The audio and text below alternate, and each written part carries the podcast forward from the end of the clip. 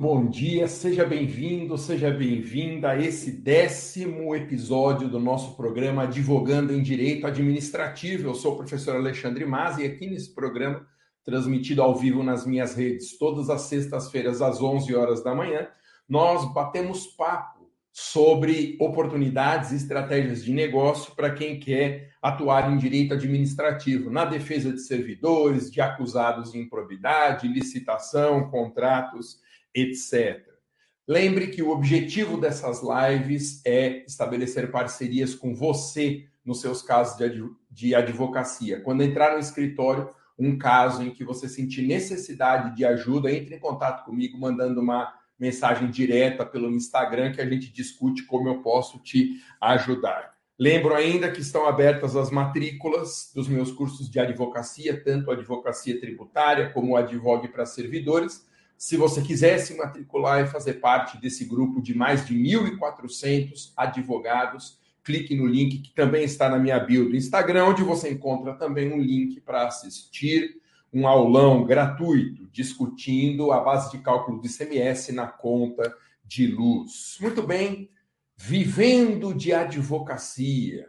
Será que dá para viver de advocacia ou a gente precisa de uma fonte alternativa de receitas. Por que, que hoje é tão comum nós questionarmos se é possível viver de advocacia? Quero bater um papo com você sobre esse assunto e expor aqui algumas ideias. E se você tiver alguma observação a fazer e assiste ao vivo, coloque aqui também no chat do nosso Instagram ou nas outras redes. Muito bem, por que, que é tão comum questionarmos se é possível viver de advocacia. E confessa para mim, você já pensou sobre isso, né? Se dá ou não, se vale a pena ou não nós vivermos de advocacia. Primeiro, eu gosto de fazer uma distinção muito importante, sempre partindo do pressuposto que essa é a minha opinião. Eu não sou o dono da verdade, você pode concordar ou não. Mas, do meu ponto de vista, nós não devemos viver para a advocacia, nós devemos viver da advocacia. O objetivo da nossa vida não pode ser a profissão. O objetivo da nossa vida tem que ser algo com o que a gente sempre sonhou. E o direito é uma ponte, é um caminho para a gente atingir esse objetivo. E não um fim em si mesmo. Eu não consigo conceber o exercício de uma profissão em geral e da advocacia em especial sem que seja um atalho para a gente realizar os nossos sonhos. Viver para a advocacia ou para qualquer profissão é algo que não entra na minha cabeça. Por que, que a gente tem, então, sempre esse questionamento se podemos ou não viver de advocacia? Em primeiro lugar, porque a advocacia enfrenta um momento crítico. Há algumas décadas atrás, a OAB resolveu que deveria colocar para dentro do mercado a maior quantidade possível de advogados, em vez de cobrar do governo federal uma restrição de qualidade à quantidade de faculdades de direito, a OAB não cobrou isso do Poder Executivo e nós chegamos a uma situação limite de mais de um milhão de advogados no nosso país. É um dado que impressiona muito e impressiona negativamente. A cidade onde eu nasci, Guarulhos, tem essa população, 1 milhão e 200, 1 milhão e 300 mil habitantes. Imaginar que, por analogia, todos esses moradores são advogados é algo que me assusta. E isso traz uma circunstância bem peculiar ao mercado da advocacia. Outra coisa que nos faz sentir essa necessidade de questionamento se conseguimos ou não viver da advocacia, especificamente para quem é autônomo, para quem é novo advogado, que não tem sobrenome famoso. Às vezes a gente acha que pode não ajudar, mas um sobrenome famoso no direito abre muitas portas, acelera o crescimento da nossa profissão, mas ou a pessoa nasce com um sobrenome famoso ou ela não nasce. O meu sobrenome, por exemplo, não me trouxe nenhum acréscimo profissionalmente. Hoje meu sobrenome é mais ou menos conhecido porque eu estou 22 anos nas redes sociais, 22 anos dando aulas e advogando, então ele se tornou mais ou menos conhecido por minha causa, mas eu não tive nenhuma facilidade pelo fato de ter o meu sobrenome. Outra razão para a gente se questionar se vale a pena mesmo, se é possível viver de advocacia, é a crise econômica de que o nosso país não sai.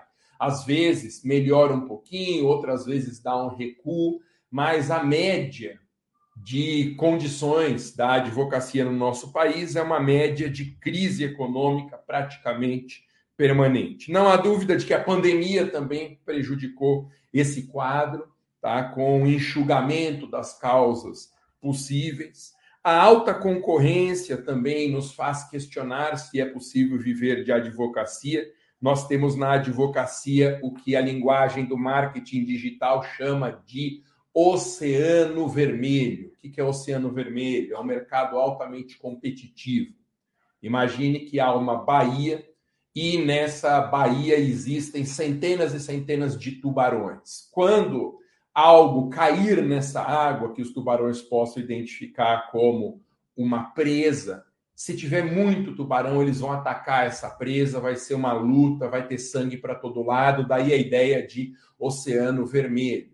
Ao contrário do oceano azul, que é um mercado sem concorrência. Então imagina em alto mar, quando que a pessoa vai cruzar com um tubarão, é muito mais difícil. Então não há razão para que o oceano seja vermelho. Então, nós falamos em oceano azul. A realidade hoje da advocacia nos principais mercados é de um oceano vermelho, de um mercado de alta competitividade. Outra coisa importante e última razão que eu indico aqui para nós questionarmos se é possível viver de advocacia é que as receitas na advocacia são decrescentes. A não ser as pessoas que têm uma estratégia de crescimento as pessoas que estão abrindo uma nova frente de atendimento no escritório, as pessoas sentem muito que há uma redução dos ganhos com a advocacia, uma receita decrescente, isso traz uma instabilidade financeira bastante marcante e nós não conseguimos lidar com os nossos gastos fixos. Você, na sua advocacia, eu dou como exemplo o meu caso, porque isso eu aplico na prática você tem que cortar gastos fixos sempre. Tudo que você puder fazer para evitar que você tenha gasto fixo no seu escritório ou na sua advocacia, trate de fazer, porque os gastos fixos eles sufocam o início da advocacia, especialmente para quem advoga no êxito. Nós não podemos advogar apenas no êxito. Eu tenho falado isso duas vezes por semana há quase três anos já. Quem advoga só no êxito asfixia economicamente a sua advocacia. Então, por mais que em determinadas situações a gente perca algum cliente, não advogue apenas no êxito.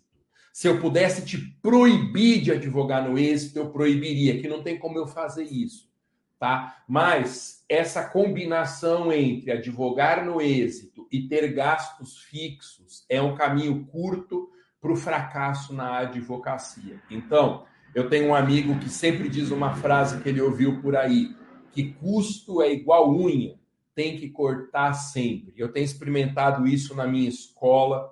Eu reduzi para praticamente 25% do que era o gasto fixo na minha escola no meu escritório aqui, eu não consigo reduzir o gasto fixo mais do que eu já reduzi, mas essa é uma experiência que dá um alívio, sim. É uma experiência que nos traz mais tranquilidade, você ter um custo fixo mensal muito baixo. Aqui no meu escritório eu não pago aluguel porque a sala é minha, então numa situação como essa eu não fiz a besteira de alugar um outro lugar, eu fiquei aqui mesmo, onde eu já tenho a propriedade. Eu gasto com internet muito pouco, com luz praticamente nada, com água eu não gasto também. Eu não tenho funcionários, porque eu não preciso de funcionários. Então, muito cuidado com os gastos fixos. Enxugue tudo que você puder para que não comece o mês já devendo um monte de boletos para pagar e ter que ficar sempre correndo atrás de arcar com todo esse custo. Bom, afinal, Masa, você disse tudo isso, já ocupamos aqui, Masa, mais de 10 minutos do nosso papo e o que, que você acha, Masa? É possível ou não viver de advocacia? Sim, é possível, mas para isso é preciso que você tenha clareza sobre a jornada da advocacia. O que, que é a jornada da advocacia? É um passo a passo teórico, abstrato que eu criei para que a gente possa enxergar quais são os passos futuros na nossa advocacia. Essa é a jornada da advocacia. Então, eu não encontrei isso em lugar nenhum, foi eu mesmo que criei para facilitar a vida dos meus alunos e para mostrar que quando a gente não tem um objetivo final, como que a gente vai saber o caminho correto a seguir? Eu lembro sempre de uma passagem do Alice no País das Maravilhas, se não me engano, é Lewis Carroll, o autor, que alguém pergunta para o coelhinho, ou o coelhinho pergunta para esse alguém: para onde você está indo? Aí a pessoa não sabe responder para onde está indo. Então você pode pegar qualquer caminho. A pessoa que não sabe para onde está indo pode pegar qualquer caminho, porque não faz sentido uma escolha como essa. Então, veja em qual situação você se posiciona nessa jornada da advocacia. Então, a primeira possibilidade na jornada da advocacia é quem advoga para mais de um nicho, que nós chamamos de generalista. A pessoa faz família, trabalho, previdenciário, defende servidor, mais ou menos o que aparecer, a pessoa pega. Esse é um generalista, não sei se é o seu caso. Não há nada de errado em ser generalista. Todo mundo que começa na advocacia tem que ser generalista, porque a gente não consegue ficar escolhendo o cliente ou escolhendo o caso no início da nossa profissão.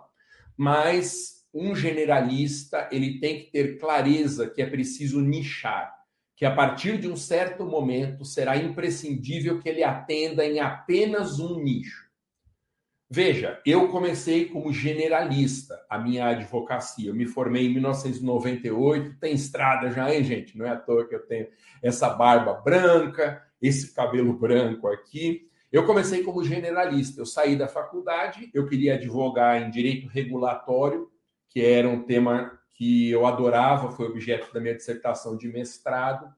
Só que eu não sabia, porque ninguém tinha me dito que não dá para você escolher um nicho logo no começo e ficar esperando os clientes aparecerem. Eu me frustrei com essa escolha e eu comecei a pegar todos os casos que apareciam. Eu advoguei num caso de criança e adolescente, de um vizinho meu, depois eu peguei um inventário de um pessoal lá da igreja, aí uma causa trabalhista, uma causa de juizados, e fui assim, muito devagar, abraçando todas as causas que apareciam. E qual que é o problema disso? O problema é que o generalista, no médio prazo, ele perde espaço no mercado para quem é especialista. Acompanha comigo. Se eu advogo em tributário, administrativo e família e sucessões, só pegar, pegar um exemplo aqui, com o passar do tempo, eu vou perder espaço nesses nichos para quem é especialista em tributário, administrativo e família. Então, a advocacia generalista, ela tende a uma estagnação. Às vezes a pessoa fala: "O que, que eu estou fazendo da minha profissão? Eu não consigo nem receber o suficiente para pagar os meus custos e eu não consigo enxergar o que, que está errado. Se você é generalista, pode ser que o seu mercado local aí esteja já saturado e você esteja perdendo espaço no mercado para os especialistas. Então, a jornada da advocacia, esse termômetro para te dar uma noção de quais são os próximos passos, começa com a identificação do generalista.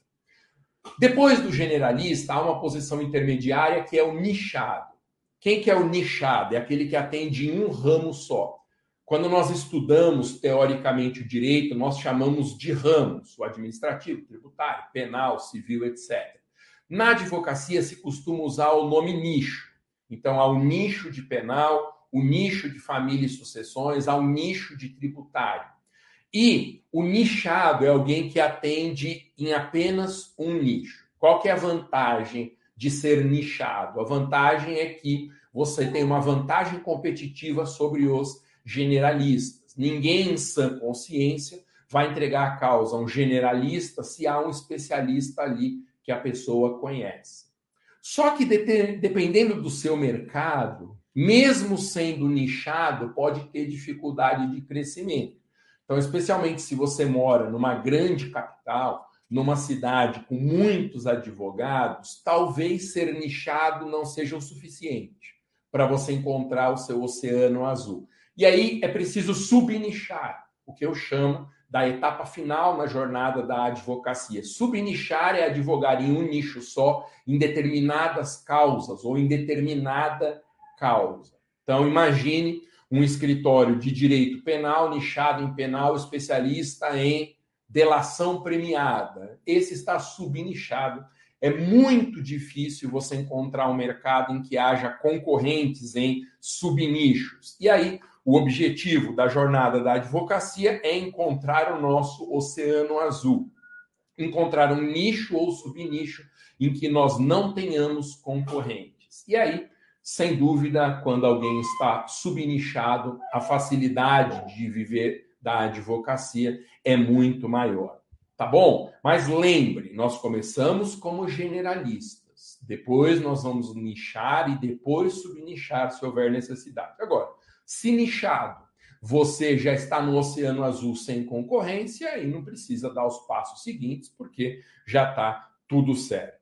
Ok? Então, o objetivo final da nossa carreira deve ser encontrar um mercado sem concorrência. Quando eu comecei a fazer essas lives, minhas lives já têm dois anos e meio ininterruptos. Né? Impressionante que tenha chegado a essa quantidade de lives. Eu contava muito o exemplo de um fotógrafo que eu conheci. Quem me acompanha pelas redes sociais deve ter observado que um, de um mês para cá eu mudei a minha identidade visual. Eu fiz fotos novas, né? eu estava com fotos já havia uns três ou quatro anos e eu precisava de fotos novas. E o fotógrafo incrível que eu tenho para esses ensaios profissionais, ele é o mesmo da história que eu vou contar. Quando eu encontrei esse fotógrafo pela primeira vez, eu fui lá ao estúdio dele para fazer uma sessão de fotos, talvez mais de 10 anos atrás. E ele estava falando sobre a especialidade dele na fotografia. A especialidade dele, eu não sei se ainda é hoje, não conversei com ele sobre isso, mas ele era especialista em splash. O que, é splash? É aquela foto de uma gota ou de alguma coisa caindo na água que forma uma coroa. Você já deve ter visto, o fotógrafo pega o instante exato em que a água esparrama, formando no ar aquela coroa. Ele está subnichado no mercado. Por quê? Porque um fotógrafo generalista encontra muitos problemas hoje por causa da concorrência que os celulares estabelecem.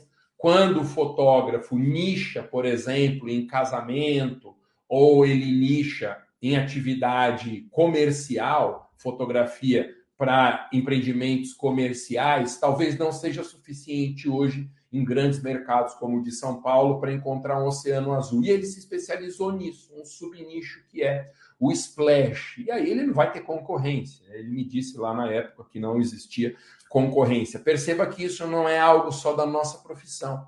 Isso é algo que tem que ser encarado como uma realidade profissional, uma realidade de mercado. Bom, algumas perguntas sobre a jornada da advocacia. Ô Masa, quando que eu devo mudar de nicho? Sei lá, mas eu advogo em família e não aguento o tamanho dos abacaxis que tem no direito de família, faço trabalhista, mas não gosto, eu advogo em previdenciário, mas não entendo nada. Quando que é preciso mudar de nicho, ou pelo menos abrir uma nova frente de atendimento na nossa advocacia. Primeira coisa importante sobre mudança de nicho: é um processo que precisa ser feito com calma. Não se apavore para trocar de nicho. Talvez você não goste do nicho onde você advoga ou dos nichos onde você advoga, mas você não pode jogar sua carteira de clientes para o ar para trocar por clientes do novo nicho. Isso tem que ser feito com calma para você não criar um degrau remuneratório. Então, a minha sugestão é que toda vez que entra um cliente do nicho novo onde você quer advogar, você veja qual é o proveito econômico que esse cliente trouxe para o seu escritório e dispense clientes dos nichos que você não quer atender. E aí você vai trocando paulatinamente a sua carteira de clientes sem sofrer um degrau remuneratório. Eu até marquei aqui no meu roteiro que fazer uma troca precipitada de nichos inviabiliza também financeiramente a advocacia. O começo para você trocar de nicho é abrir uma nova frente de atendimento no escritório. Eu venho falando a cada semana, duas vezes por semana, nas nossas lives, para você abrir uma frente de atendimento no seu escritório da advocacia contra a fazenda pública. Eu tenho certeza que a advocacia contra a fazenda pública não sofrerá uma retração. Não há chance do mercado diminuir. Pelo contrário, quando nós advogamos contra a fazenda pública, por exemplo, no tributário, na defesa de servidores, o mercado só aumenta. Porque o Estado passa o carro sobre contribuintes e servidores públicos. Veja, no momento de crise como nós vivemos, o Estado, para enfrentar essa crise, faz dois movimentos: ele aumenta a carga tributária e ele diminui benefícios de servidor. Isso é um jeito de equilibrar as contas públicas aumentar a carga tributária, passar o carro em cima de direitos do contribuinte. Reduzir benefícios de servidor é também passar o carro em cima dos direitos de servidores. Então, não há como esse mercado reduzir de tamanho, ele só vai crescer. Pode ser que daqui a 15, 20 anos o mercado mostre uma estagnação, mas daqui a 10, 15 anos você vai estar voando na advocacia, subnichado e aí não vai mais sofrer as consequências negativas de uma redução de mercado. Então, o primeiro passo é esse: você abrir uma frente de atendimento na advocacia contra a fazenda pública. E os meus cursos, eles são meios de capacitação para isso. Tanto o meu advocacia tributária como o meu advogado para servidores são cursos voltados especificamente para a advocacia. São cursos muito raros, porque quem está bem na advocacia não tem interesse nenhum em ensinar como as pessoas devem ficar para estarem bem na profissão. Às vezes, advogados de alto rendimento não têm nem tempo para ensinar, às vezes não tem didática.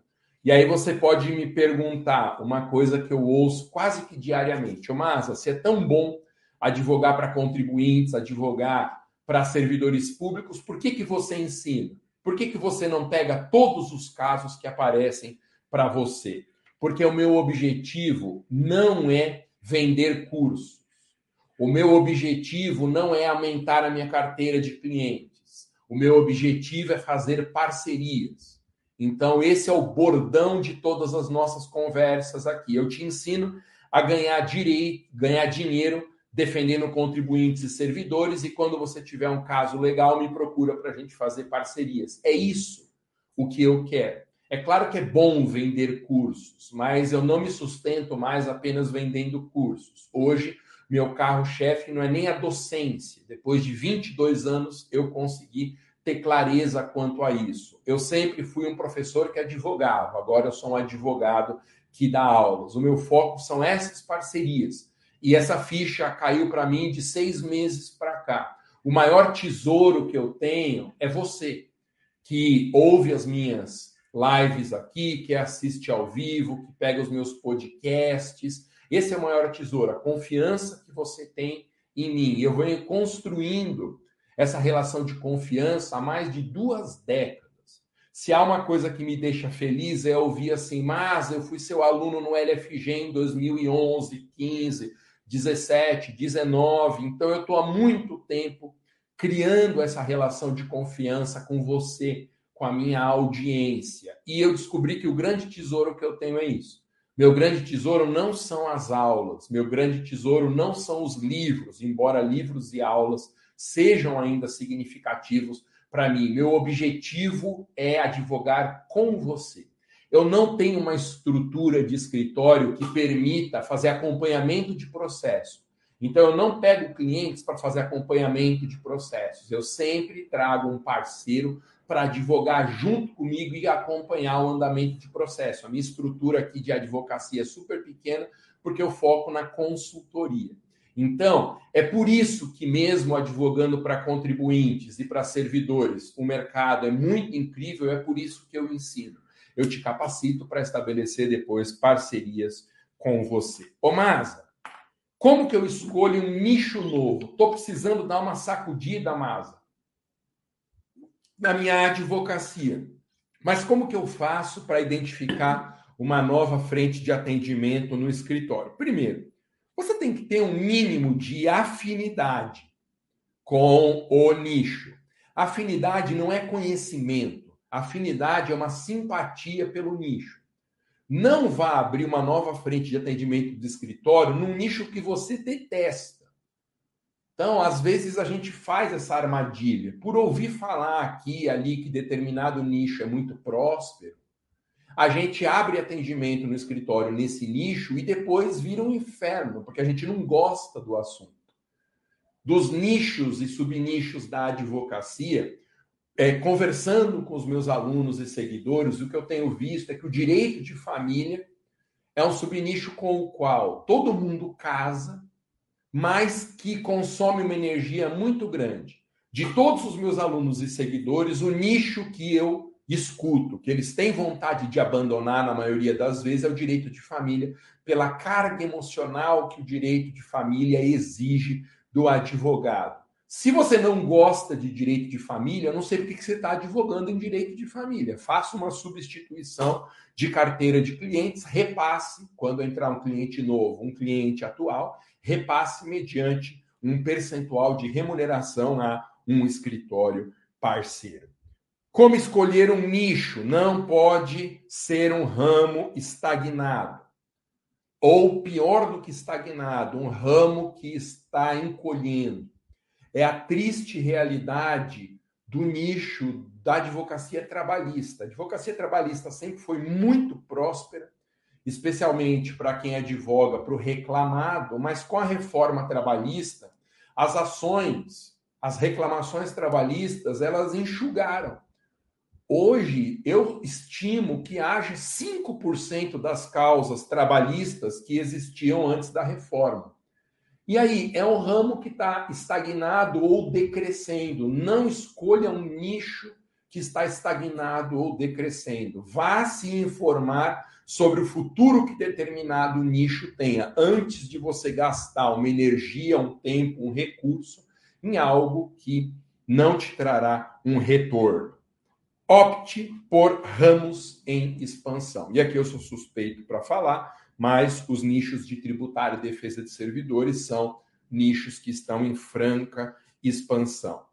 Ô, Masa, quando que eu devo subnichar, Masa? Então, eu sou generalista hoje, eu já sei que meu passo seguinte é eu nichar, e depois que eu tiver nichado, como que eu sei quando eu devo subnichar? Pois é, o que eu tenho estabelecido como regra de ouro para fins didáticos, gente, eu não sou o dono da verdade, repito, mas é uma construção didática que ajuda essa da jornada da advocacia. Se você está num nicho e quer subnichar, você precisa ver se o escritório se paga e se ele permite que você faça retiradas. Então, o mínimo que um escritório pode ter de retorno é cobrir o custo fixo.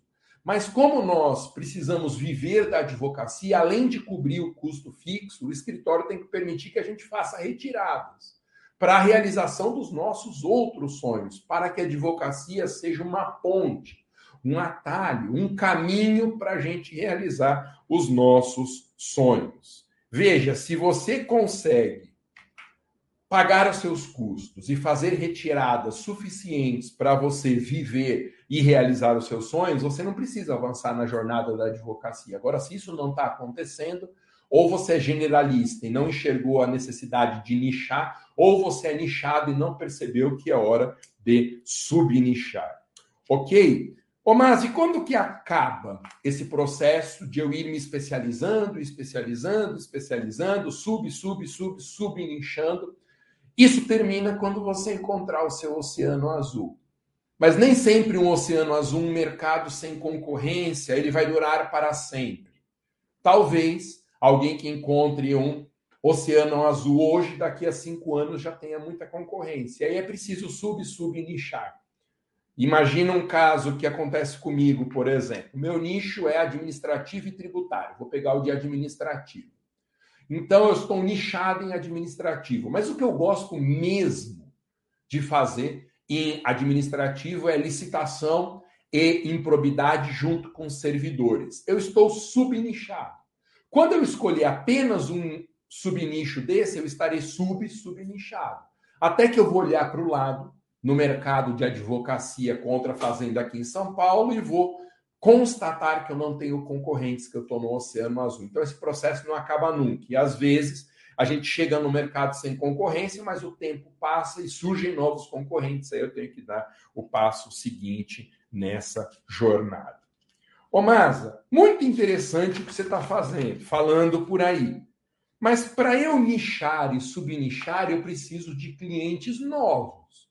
Se você está propondo uma substituição de carteira de clientes, uma substituição paulatina, isso pressupõe, Masa, que eu tenha clientes entrando. Mas como que eu faço, mas eu estou aqui esperando o meu telefone tocar, a campainha soar, um cliente vir aqui fazer uma consulta comigo, marcar uma reunião, e isso não acontece. Pois é, eu tenho uma triste notícia. Se você está nessa esperança do cliente ligar ou um novo cliente tocar a campainha te procurar, isso demora muito para acontecer. Nós não podemos mais nos contentar com a prospecção por indicação, que é essa prospecção passiva. Nós temos que ir atrás do cliente. Como que se faz isso? Realizando anúncios. Em toda a live aqui, praticamente em todas elas eu falo da necessidade de você anunciar. Os advogados não anunciavam até dois anos atrás porque a OAB proibia. Hoje há um provimento do Conselho Federal da OAB autorizando, dentro de determinadas regras, a realização de anúncios nas redes sociais. E nós temos que anunciar, se você não sabe como anunciar, tem dúvidas, entra nas minhas redes sociais, vê o histórico de lives, que eu já falei muito sobre prospecção nas redes sociais, mas muito mesmo. Então assista a uma das minhas lives, que você encontrar aí no histórico das lives que eu tenho nas minhas redes. Todas as minhas lives ficam salvas na rede. Então procure lá para você entender como que funciona o sistema de anúncios. Não por acaso quem se matricula nos cursos de advocacia da minha escola ganha como bônus cursos de prospecção. É tão importante saber fazer prospecção pelas redes hoje na advocacia que eu dou dois bônus, entre tantos e tantos bônus, para quem se matricula nos meus cursos. Eu dou um bônus que chama Segredos da Prospecção, em que eu falo de prospecção em todas as redes, e um mais específico que chama Fórmula da Prospecção, em que eu ensino muito rapidamente a captar clientes pelo Instagram.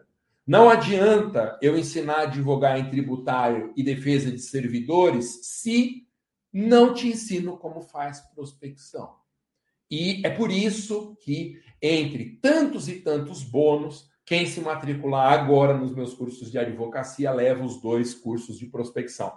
Ô, mas eu quero só os cursos de prospecção. Não tem essa possibilidade. Eles são bônus e eles não são vendidos separadamente. Então você precisa fazer anúncios. Quando você fizer anúncios, entregue esse anúncio exatamente onde o cliente está. Não é o cliente que tem que achar um anúncio, é o anúncio que tem que achar o cliente. E onde que o cliente está? O cliente está onde você está assistindo essa live, no celular. É possível que alguns de vocês assistem as, assistam as lives num desktop, num laptop, pode ser. Mas eu sou capaz de apostar um bom dinheiro que 90% de vocês assistem esses conteúdos pelo celular. O cliente está aí. Nós temos que anunciar para que o cliente nos encontre no celular.